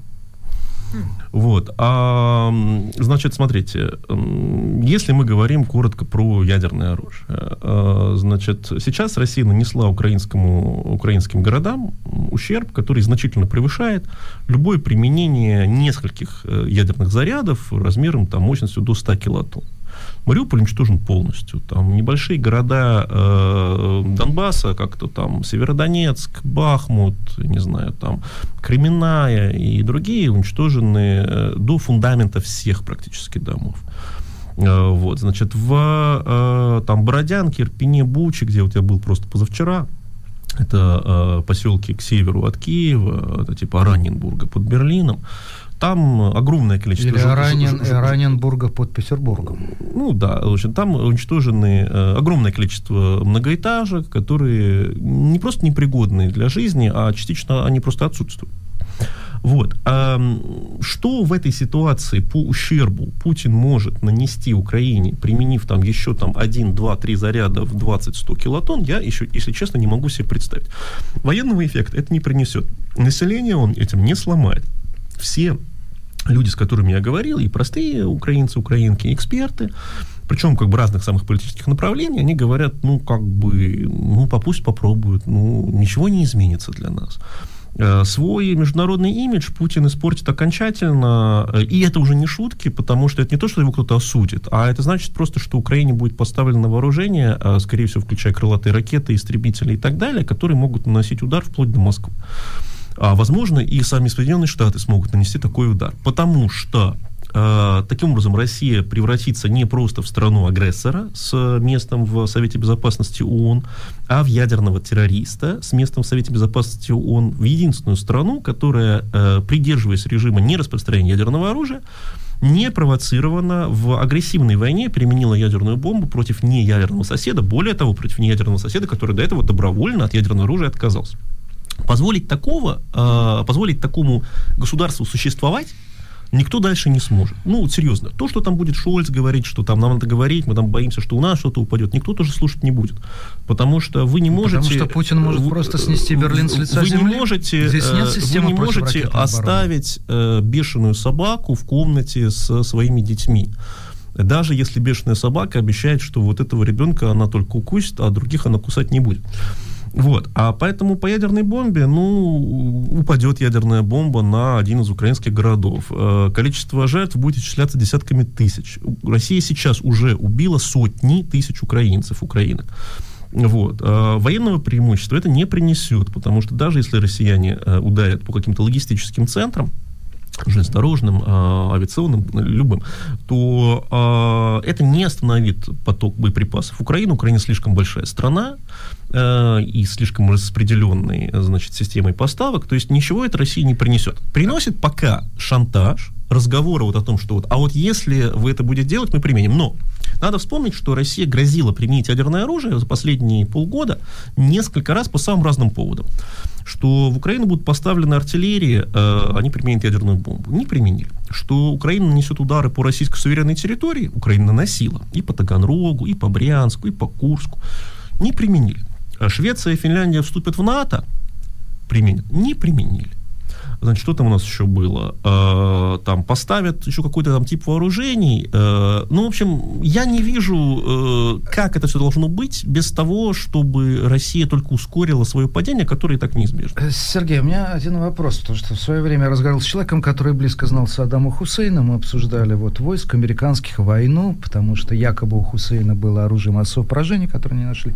Но мне этот человек говорил, ты понимаешь, вопрос создания такого оружия был вопросом времени. И то, что грязную бомбу Хусейн тогда взорвал бы разом в Лондоне, в Берлине, в Париже, в Нью-Йорке.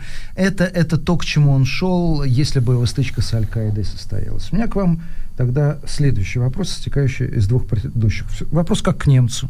Вопрос как к человеку, который намного лучше знает психологию и среднего немца, и немецкой элиты.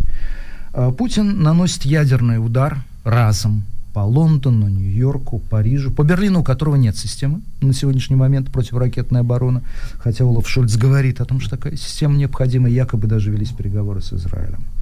Что произойдет дальше? Вот Берлин... Нет, если будет нанесен ядерный удар, удар России по, по странам НАТО, то произойдет ответный ядерный удар, после которого Россия перестанет существовать. Э, однако я думаю, что этого не дойдет по ряду причин.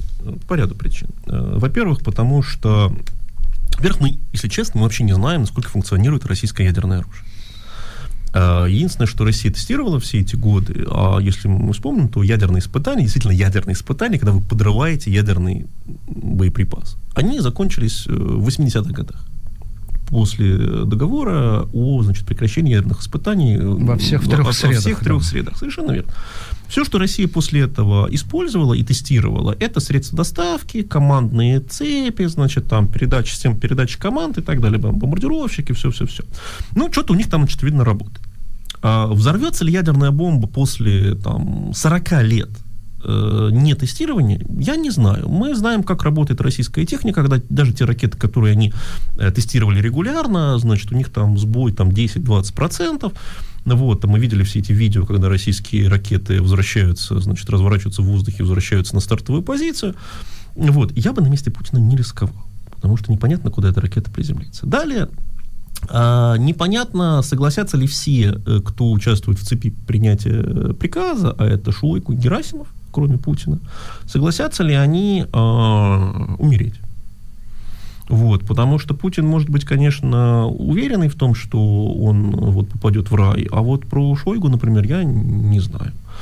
Вот. Дальше э, мы можем Он сказать, буддист, что... нет? Он не буддист. Ну, говорят, что он буддист. но, Никто не видишь, знает, и- Постройка же в виде такой вот, этой Вот. фанзы Никто не знает, э, вот. И я думаю, что тут главное все-таки, насколько мы ценим наши земные удовольствия, вот, а не то, как, какую, значит, веру мы придерживаемся или там склонны к которой. Вот. Э, Дальше э, вопрос сдерживания. Э, Это вопрос, в том числе, четкой артикуляции э, потенциальному противнику о том, что произойдет, если он это применит. Вот я, насколько понимаю, что Путину было четко сказано, что случится, если, значит, это все произойдет. То сейчас, вот, например, Путину а, в случае проигранной войны, распада России, ему, в принципе, э, грозит, ну, если его свои не убьют, ему, в принципе, грозит комфортная, а, значит, камера в Гааге и пожизненное содержание в Гааге. Вот, скорее всего, он умрет даже до, до окончания процесса. Вот, но он будет жить комфортно. В случае применения ядерного оружия э, он просто погибнет. А готов ли он делать этот обмен? Я думаю, что человек, который закрывает свой стакан э, крышечкой, когда встречается даже с своими министрами, умирать не хочет. Ну да, это известный аргумент. Сергей, ох, как я пожалел, что я вам задал тот первый вопрос, который задал. У нас Украина, Украина, Украина, мы вас приглашали. Э, Это очень было ценно, это, это очень интересно. Маш, мы должны все-таки людей с Украины больше приглашать. И посла... вообще не из, из. Украины. А я сказал... Вы сказали Как с- ты мог? из Украины. Имперец, в я говорю, в имперец. Украине. Я же говорю, из буду ли- Украины. Я, Украинский. Сер- э, Сергей категорически Не, важно, не согласен. важно, важно. Нет, Ну, э, это, это... сколько угодно может э, язык Встреча живет... С феминисткой, она тебя будет редакторкой называть. Да, ну, редактор, кстати, я ничего не имею против А я редакторки. А, И против... Ты, ты ведущейка? давай, Да, я ведущийка, Вот да. Ведущая абсолютно нормальное российское Ам, слово. Смотрите. Просто я хотел бы вернуться в подожди. Германию. А Маша, у тебя про это Нет, вопрос? ну подожди. Нет, у меня не про этот вопрос, но я позволю задать свой в 40 минут, слушая ваш прекрасный диалог и наслаждаясь. А смотрите, а, вот все то, что связано там с применением ядерного оружия, это некая эскалация, которую мы обсуждаем как один из сценариев. По факту мы сейчас имеем следующее. А Европа, ну скажем, Запад коллективный, да, не вмешивается настолько, чтобы это все быстро прекратилось, но и не уходит настолько, чтобы это тоже все быстро прекратилось в ту, в пользу одной или другой страны, то есть в пользу. Украины или в пользу России. А при этом довольно часто звучит мнение не от самых глупых людей, что это надолго. Вот вы даете там полтора-два года, а если представить себе, то есть каким должно быть развитие Мгм. событий, чтобы это действительно произошло за полтора-два года? То есть говорят, а Ну, если это лет на 10? Не, ну смотрите, тут просто разные вещи могут случиться в разном горизонте. Значит, э, давайте попробуем ваш вопрос разбить на несколько частей. Во-первых, насколько активно вмешивается Европа, ну и коллективный Запад. Э, Коллективный Запад вмешивается сейчас настолько, что э, Россия не имеет никаких шансов материально-техническое э, соревнование выиграть. То есть как вот Советский Союз выиграл Вторую мировую войну вместе с союзниками за счет двух аспектов. Это огромные людские ресурсы, в том числе из Украины, и американский ленд-лиз, ну, британский, да. А Вот сейчас э, и людских ресурсов у них нет, ни людских ресурсов у них нет, ни американского ленд-лиза, и наоборот, людские ресурсы, они на стороне Украины, а ленд-лиз тоже.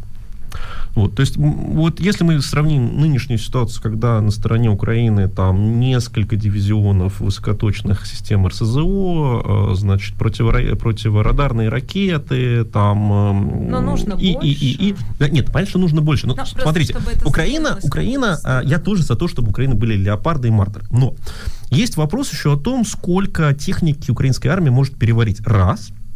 И во-вторых, что будет а, таким э, абсолютно звоночком для Путина, когда он понимает, что его вот сейчас вот просто снесут.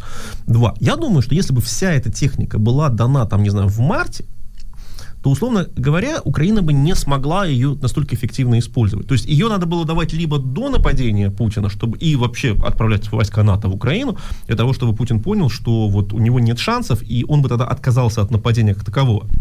Либо вот делать примерно, как было сделано, то есть поставлять понемногу, э, когда украинцы начинают интегрировать эту систему, эту технику в свою систему, то есть фактически переход украинской армии на стандарты НАТО, он произошел явочным порядком вот уже сейчас. То есть сейчас там у Украины там больше систем РСЗО, э, насколько я понимаю, чем, например, у Бундесвера. Там у Украины сейчас э, там очевидно больше танков, чем у Бундесвера. Вот. А, и, и Э, Россия не может этому ничего, ничего противоставить. Ну, ничего не может противопоставить. Там Россия выпускает по 50 э, систем, по 50 ракет крылатых в сутки, как вот сейчас было сегодня в понедельник утром, а там из них долетает 6 что ужасно, но что показывает полное технологическое превосходство украинской ПВО. То есть, сохраняя эту тенденцию, когда российская армия теряет по 600-900 человек в сутки, по там 20-50 танков в сутки, а Украина как бы, разумеется, теряет гражданское население, но далеко не в таких масштабах, чтобы украинское население, э, то есть это ужасно, что, что они умирают. Что вы говорили но... о сотнях тысяч? Нет, сотни тысяч потеряны на данный момент, и в основном за счет убийств, которые происходили на оккупированных территориях и депортаций. Вот. А дистанционно за э, линию фронта Россия сейчас практически ничего не может сделать. Собственно, Россия собиралась устроить в Украине Сирию, то есть при полном воздушном господстве, э, просто тупо бомбардировать с самолетов и сносить города просто в ноль. Э, украинское ПВО до сих пор контролирует небо э, над Украиной, а, соответственно, Россия может применять только ракеты, или там, где они могут достать ствольную или реактивную артиллерию. Это совершенно меняет вопрос, то есть там 5, 10, 20 ракет в сутки не могут переломить ход войны, даже если они будут падать на энергосистему. То есть э, по материально-технической подготовке украинская армия затыкает российскую армию за пояс полностью и даже не замечает этого. Дальше, значит, по э, тому, э, значит, ск- через сколько все закончится. Смотря о том, э, смотря что мы считаем закончится. Если мы говорим окончания войны, что Украина выходит на э, рубежи даже не э, февраля 22 года, а э, марта 14 года. С Крымом. С Крымом, да. Я думаю, что в течение, э, ну, зависит, конечно, очень сильно от военно-технической поддержки Запада, но я думаю, до конца следующего года это будет. А, ну, смотрите. А, До конца следующего года это через год. Это ну, через год. Это через год, да. Я, я как бы думаю, что в оптимистическом сценарии до лета 23 года, в пессимистическом до следующего Рождества. Почему? Потому что у России просто тупо закончатся ресурсы. Ну, у них просто, у них будут, ну, просто у них не будет танков. У них даже, может быть, эти мобилизационные люди будут мобилизованные, но у них не будет танков, куда их сажать. Это первое. Второе, э, если мы говорим о распаде России, ну, то есть, как бы большая цель э, мира – Потому что, да, да потому что э, мир без России это мир гораздо более спокойный и хороший. Это мир, в котором э, нет огромного количества террористических организаций, э, огромного количества неонацистских партий, в котором нет ядерного шантажа и так далее, и так далее. Ну какая страна в, в мире использовал за последние там 20 лет ядерную бомбу э, как реальный шантаж. Даже Кинчен, даже, даже они не использовали ядерную бомбу как, как, как вот средство, что вот мы сейчас нанесем удар по, по, по, значит, э, по, по, по, по Южной Корее, по Сеулу. Они говорили, у нас есть она, и мы не позволим нас напасть, но они не говорили, что мы вас всех сотрем. Только Россия. Э, то есть э, мир без России будет лучше для всех, даже для русских. А, потому что, например, какой-нибудь матери из Екатеринбурга не надо будет э, понимать, что ее сын э, решил пойти в ЧВК Вагнера, потому что ему надо закрыть кредит на свадьбу. Сергей, как вы себе представляете этот мир без России? Это как мир с Как немцами, мир без Советского Союза. Э, как, как мир без нацистской Германии? Как? Нет, меня интересует практическая схема. Э, Путина можно, конечно, его можно уничтожить. Нет, а не надо уничтожать Путина. Э, но это ничего уже не Путин, изменит. Путин не релевантен. Нет, Путин не релевантен. Э, Путин э, президент России не потому, что он покорил Россию, а потому, что он отвечает э, достаточно глубинным и существующим э, последние 300-500 лет э, Скажите, Гитлер, запросом. Гитлер в той же степени отвечал глубинным чаяниям немцев? О значительной части. Но А Я понимаю, что вы сейчас хотите сказать, Да. что э, хотите сказать, видите, у меня снова украинизм вылез, А, вот, э, что вот как бы Германия сохранилась, и значит Россия может сохраниться. Нет, Германия не сохранилась. Нет, я хочу сказать, что я зна- мы знаем. Германия- нам кажется, что мы знаем набор, ну, рецепт, да, да, с рецептом, А, значит, по которому немцы нацистские превращались в немцев сегодня. Значит, немцы нацистские превращались в немцев сегодняшних после оккупации Германии, которая Раз. длилась несколько лет жестко и много десятков лет мягко.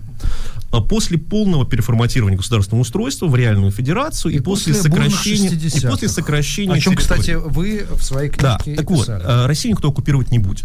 Единственный шанс для русских, в том числе, э, жить в мире со всем миром, это распад России на несколько государств, в том числе на этнические государства Татарстан, Башкортостан, э, Калмыкия, Удмуртия и так далее, вы их назовете, и э, существование России, ну или она будет Московская республика, назовите как хотите, может быть там даже, не знаю, Россия, Российская Федерация, Российская республика, в э, размере э, 40-50 миллионов человек, то есть примерно аналог Украины по размеру и без ядерного оружия.